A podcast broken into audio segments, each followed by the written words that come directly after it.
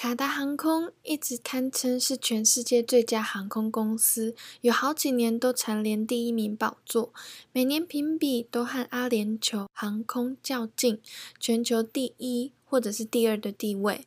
对于 base 比较远的外商公司，不外乎就会想到卡达航空。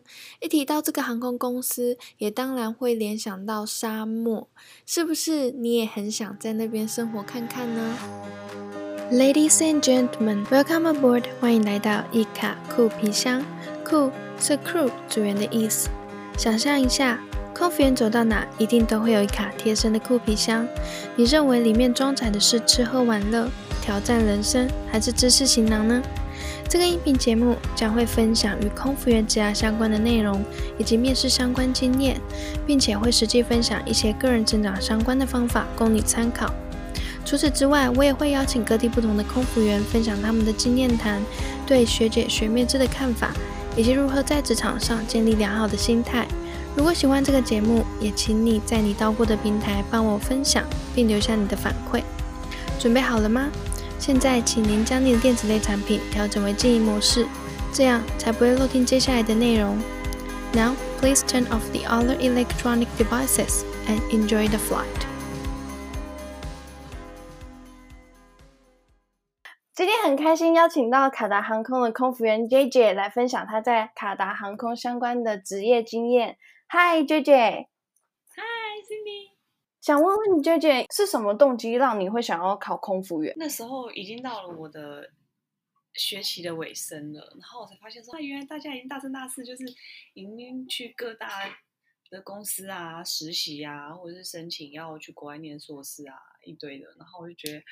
我的人生未来一点方向都没有哦，而且我跟你说，就当时那个考官有问我这个问题，说：“哎，你为什么会那么多航空公司？你为什么会想来考卡达？”在最后一天面谈的时候，然后我就跟他说：“我跟你说，我礼拜五考完毕业考，礼拜六你们就来招人。我觉得这就是上帝在召唤我，这就是命运的安排。”叭叭叭，我就讲了这些，然后那考官就说：“嗯嗯嗯，没错没错，他们就是比了一个。”基督徒的动作，然后说，嗯，他们就觉得那可能就是这样吧。所以你就当做是跟他聊天的心态，然后去考试，对，当做是一次的经验。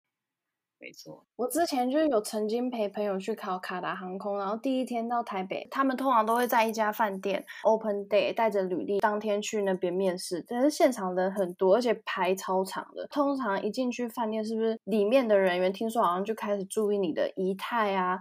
最后还会去跟面试官讲一下你可能在饭店里面的一些举止，就变成是也等于一进去就开始面试了。我自己个人是觉得没有，我自己个人呐，我不知道其他人有没有遇到，因为我就想说，就是现场那一两千个人那么多人，我觉得除非你是真的很夸张，比如说你非常的吵闹啊，你做了一些就是呃很脏啊。就是一些很嗯不合你当下可能考试的样貌或形态，可能很夸张的那种。对对，我觉得很夸张的情况下，他们可能会去反应，但是我觉得他应该没有那个闲情逸致去做这个事情。那一天，我个人是没有看到。嗯，那你可以稍微简单介绍一下卡达航空的考试流程吗？是你们一进去，他就会先给你号码牌吗？还是你要先排很长的队，等到跟主考官有面谈的机会之后？才开始进行面试，考官呃一开始就有说，那个因为今天人太多了，所以第一天不会面试，open day 不会面试，就是收履历。对，收履历的那个时候就是在面试了，就是你走进去，他可能就会简单问你几个问题，然后他在问你问题的时候，他就会写，就是拿一张单子给你，然后上面就会写号码。然后上面就是会有一些，就明天几点报到什么的。然后我大概走进去，他就问我说：“哦，J J，你住哪里呀？然后你今天有没有吃早餐啊？那呃，其实随便问我几句话，然后他就刚好就在已经在写我的号码，然后就把我折，就把它折起来，然后就塞给我说：呃，出去不要给其他考生看到。然后我就走了。或是问你一两个问题，就说好，那谢谢。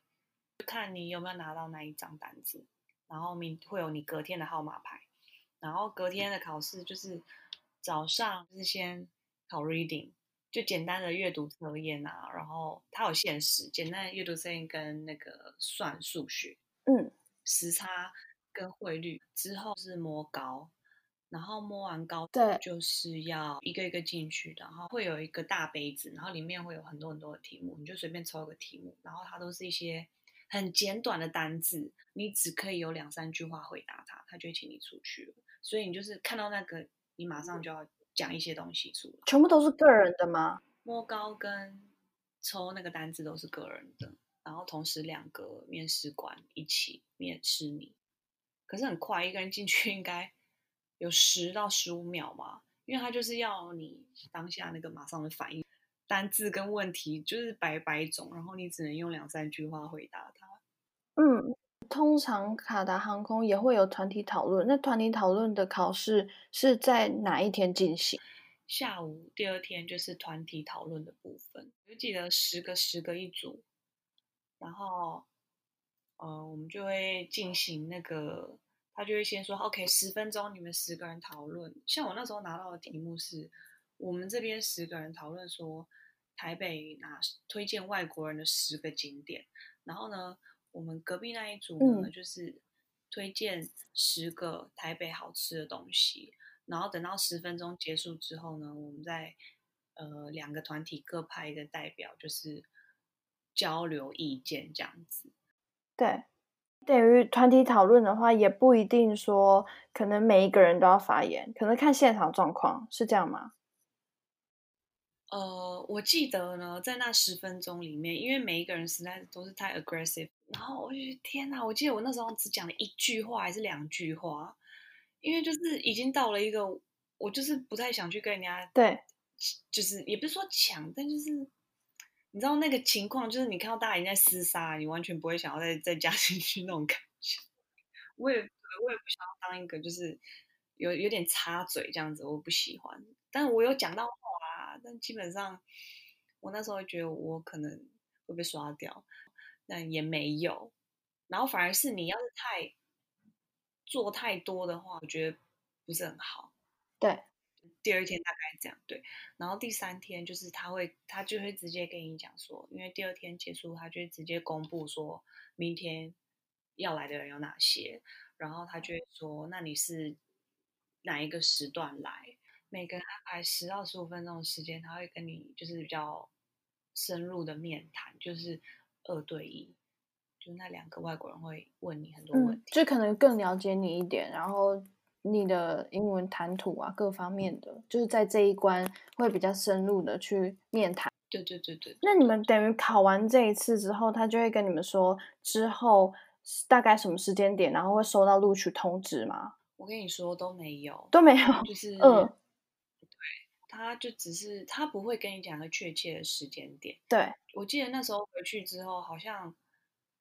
其实我们回去登记，就是上网，他就叫我们上网要填一些资料，然后第三天结束，哎，其实，呃，第二天结束的时候，他有大概做一个简，就是类似 PowerPoint，然后跟我们讲说卡达是怎样的一个地方啊，然后公司会给我们的福利啊，什么什么，大概花了一些时间，然后叫我们填了一些资料，然后这些事情做完之后，第三天也考完，然后叫我们。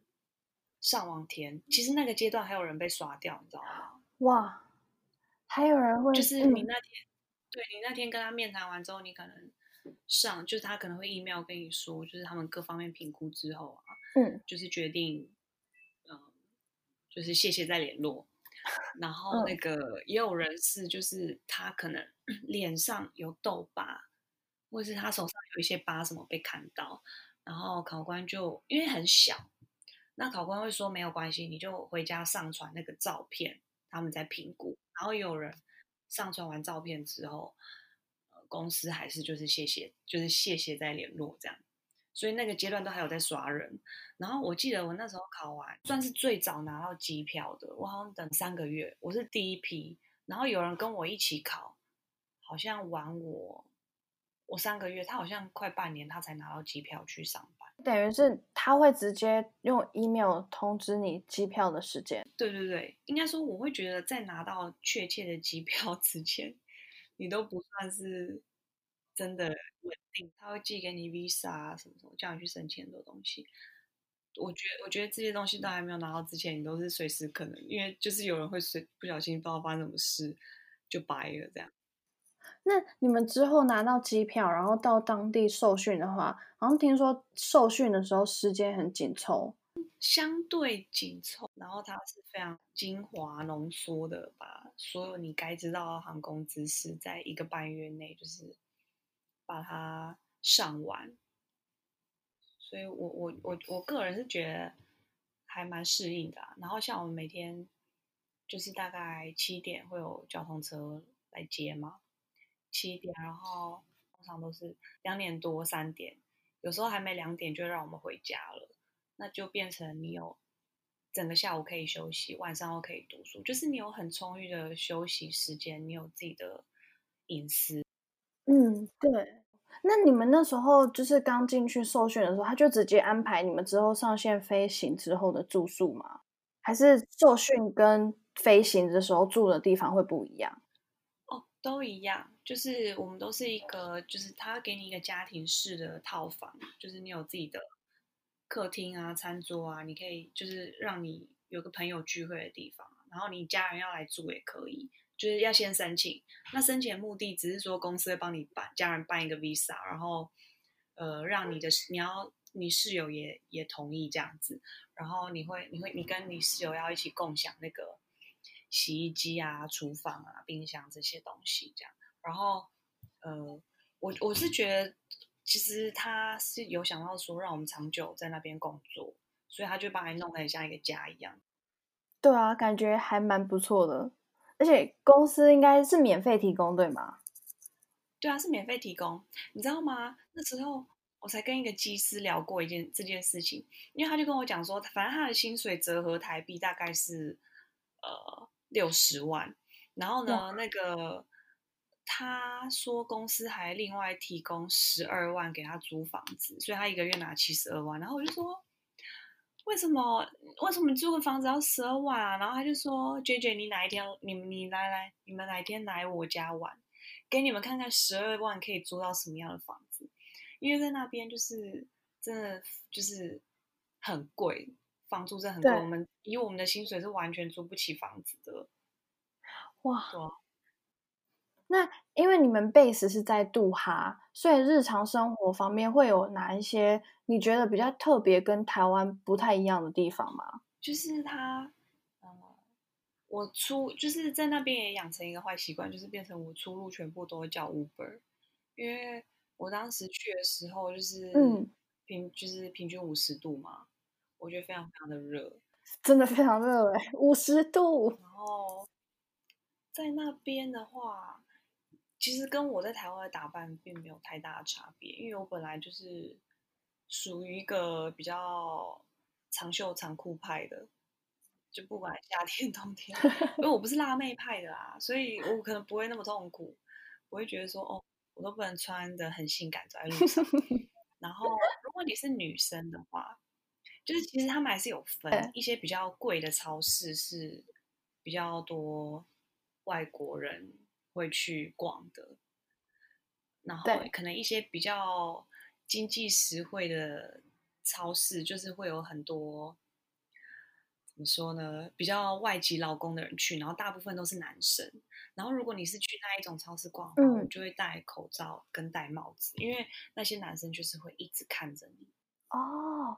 就是你会觉得很受别人注目的感觉，对，有一点就是哎不自在啦，有点不自在。就是这个地方比较特别。出门的话是有规定一定要穿长裤长袖吗？还是说其实穿短裤短袖也可以？当然是可以，知道他们到现在法律很多还是遵守可兰经。那可兰经的教义呢，就是如果你婚前发生性行为，不管你是愿意还是不愿意，你就是犯法的。那你在你在当地犯法，你就是一定被遣送，因为你就违反他们的教义。嗯嗯。那通常上线开始飞之后，可能会有一些台湾人可能会想家嘛，因为毕竟 base 是在离家里台湾很远的地方。那大约多久可以回家一次啊？就回台湾一次？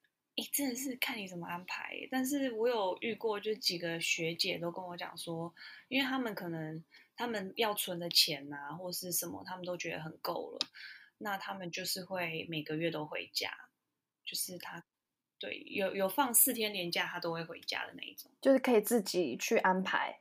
对，如果你没有觉得说我一定要就是每个月把那个机票钱什么全部都存下来。你其实是可以每个月回家。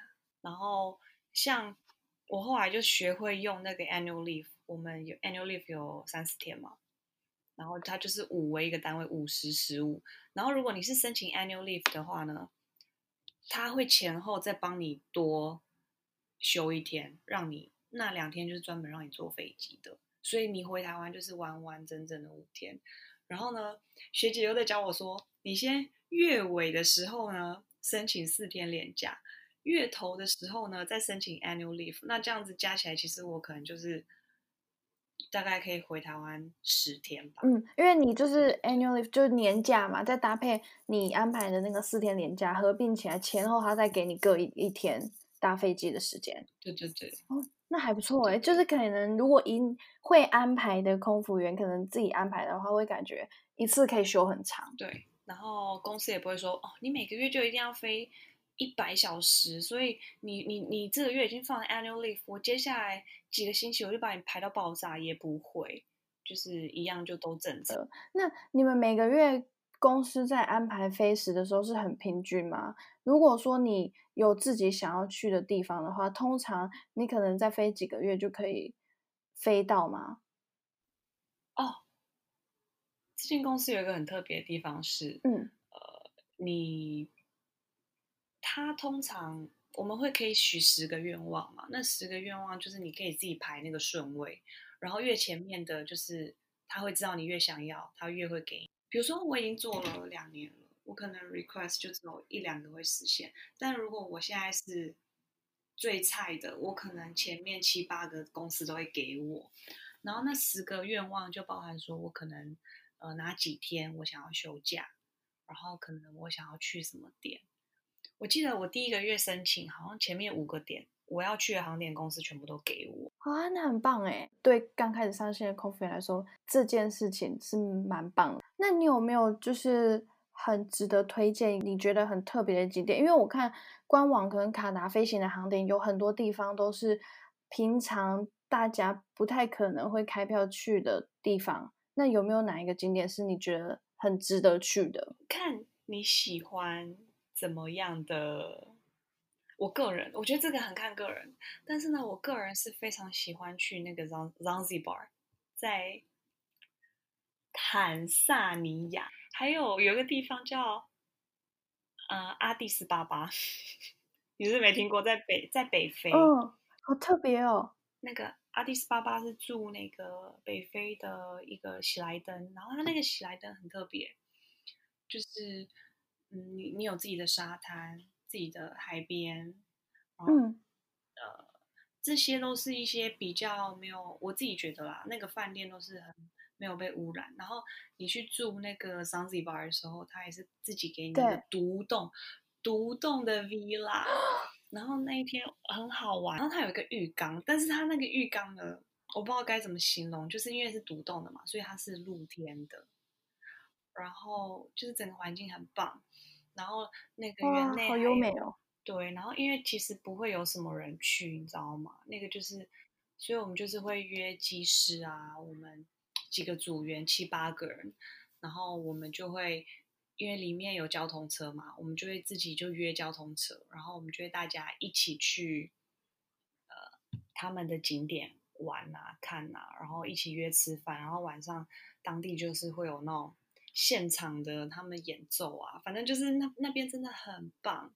就是他那个环境，如果你是比较崇尚自然，你不是一个呃都市女孩的话，我觉得去那边放松是真的很棒。而且通常去那边就是会认识到很多朋友，而且可能那几天就是大家都会去哪里一起玩啊什么。然后我们还会在饭店里面打撞球啊，就是那个设施真的很棒。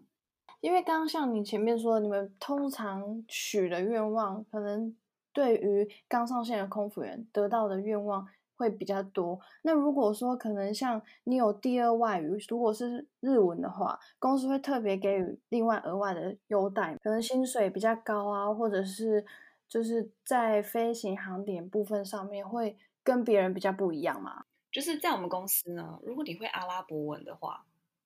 你的薪水会比一般人高，好像包高几千块吧。但是像我要，呃，我是我是当时是交毕业毕业证书是交日文嘛，还有一些检定考，所以公司就直接帮我标上那个 Japanese language speaker，然后就变成，所以我每个月可能会飞到四十个小时的日本，然后我觉得 Oh my god 超崩溃，然后但那一班呢，我觉得非常的忙，因为我可能要做广播，然后我很多事情，然后。大概是三百八十四个客人，听说现在改成三百八十八个客人的那一台啦。然后呢，可能整台飞机就是它只会放一个或两个 language speaker，然后通常日本人都会疯狂请假。然后我有一次就是整趟飞机就只有我一个人飞，我觉得超崩溃的。但是我有发现，好像公司那一趟有多给我一点钱，但是因为那就是那来回二十几个小时真的太煎熬了，我就觉得你要是。你要是没事了，你就不用特别填，因为我是第一次找工作，我不知道这件事情嘛。你这没事，你不用特别填日，你会日文或是会韩文，就等于说你如果填了，可能飞行那个航线的时间会比没有填这样子检定的东西的话。多对吧？对对对，这其实蛮多人对卡达航空的福利都蛮好奇的。那卡达航空的福利对你来说，可能你在飞行的过程当中有没有哪些优点让你觉得哇，你觉得好像已经来对了公司的那种感觉？但这是我个人感受，也许别人就是对这间公司有很多埋怨，但是我个人感受就是，我觉得他把我们住宿的环境真的就照顾的很好，而且可能我飞回来，就是我突然间发现。天啊，我冷气坏掉了，就是客厅的冷气。然后我就直接打电话去那个 housing，就说：“哎，我冷气坏了。”然后我就直接回房间睡觉，因为他就会马上派人来修。就就是，反正我家里有什么状况，我找一通电话，就是公司就全部会帮我搞定。就是有点过着小公主的生活。然后呃，如果这个时间点只有我一个人要上班，我是这个时间点在机场只有我一个人下班，公司都会派司机来接我上下班。我就觉得这方面其实是还蛮不错的。卡达就是大家都不太会请假，然后如果你真的请假或什么的话，并不会影响到你请的太夸张，但很主管会约谈你。但是如果你就是在一个合理的范围内请假，并不会说你请假了你就不能用年票啊，或是你请假了你就不能 request。就是你一样是平等的，他会觉得这是你的权利。我觉得他对员工就是，呃，你在飞机上，你除了酒之外，你要吃什么、喝什么啊，什么什么，就是他非常的大方。然后我们会有一张金色的保险卡，听说现在换了啦，因因为我那已经是两年多前。就那个金色的保险卡是，我去世界各国，只要是上面有联名。通常都打医院啦。我发生什么事情，我只要拿那一张卡去，就都不用钱，就不会说，对对对，就是类似一个全球通用的保险卡。然后我用我的员工证啊，我我是还没有遇过被打枪过啊，但是我用我的员工证，我去很多饭店的健身房跟什么，我都可以直接进去的，因为他就是希望你。除了工作以外的事情都不会有什么烦恼嘛。然后我觉得那个年假还是很不错啊，就是年假有一个月嘛。哇，那这个福利感觉都还不错哎。女士们、先生们，飞机到达安全高度，准备贩卖免税品，现在可以解开安全带，起身活动一下喽。想要零成本建立自己的音频节目，开启自己的副业吗？以前的我总想着建立音频节目是不是要先花费大笔成本，准备器材，以及花好多时间去研究每个平台的属性。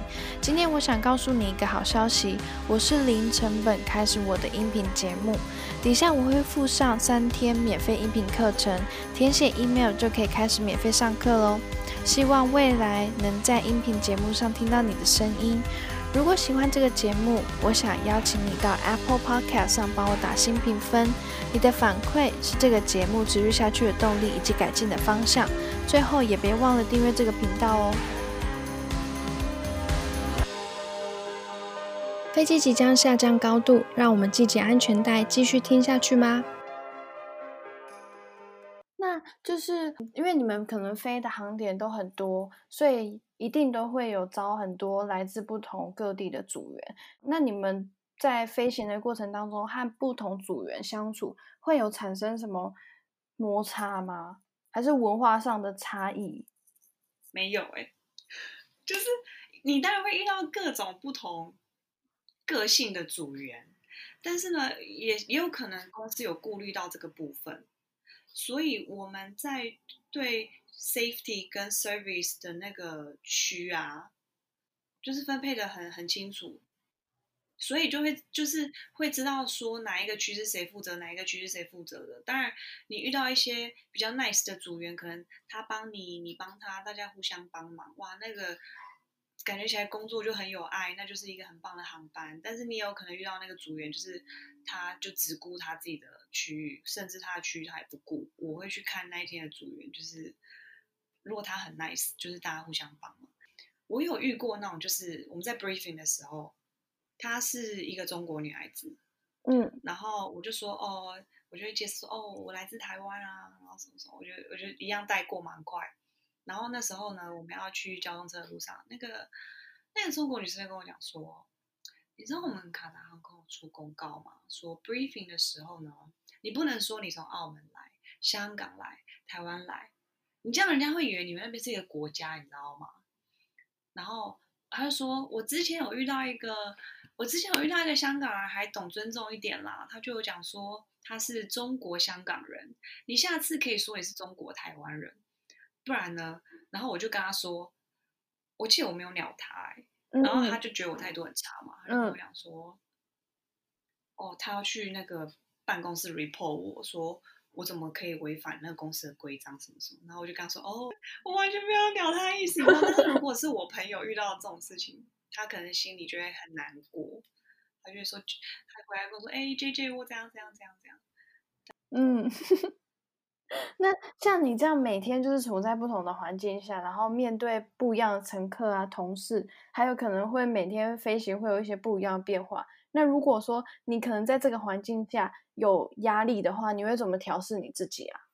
我通常就是会回房间啊，然后就泡澡啊、睡觉啊，做我自己喜欢的事情，然后去饭店。就是如果真的压力很大，或者是很不开心的话，就是去 shopping，去外站疯狂的 shopping，然后就会觉得说，嗯，没关系啦，或者打电话给男朋友啊，打电话给家人啊，就是对，聊聊天。嗯，那有听众想要询问，你们可能长期在外站都会飞行，有没有比较推荐的行李箱？推荐行李箱，我跟你说，我个人呢，我跟我朋友啦，就是我们可能之前会有花钱购入一些比较昂贵的行李箱，那有时候撞到，或是你真的在国外在赶行程的时候，你没有办法去修，那个真的是，或者是呃，航空公司可能赔偿你的那个金额啊，你要提出很多相关证明，然后也其实也赔。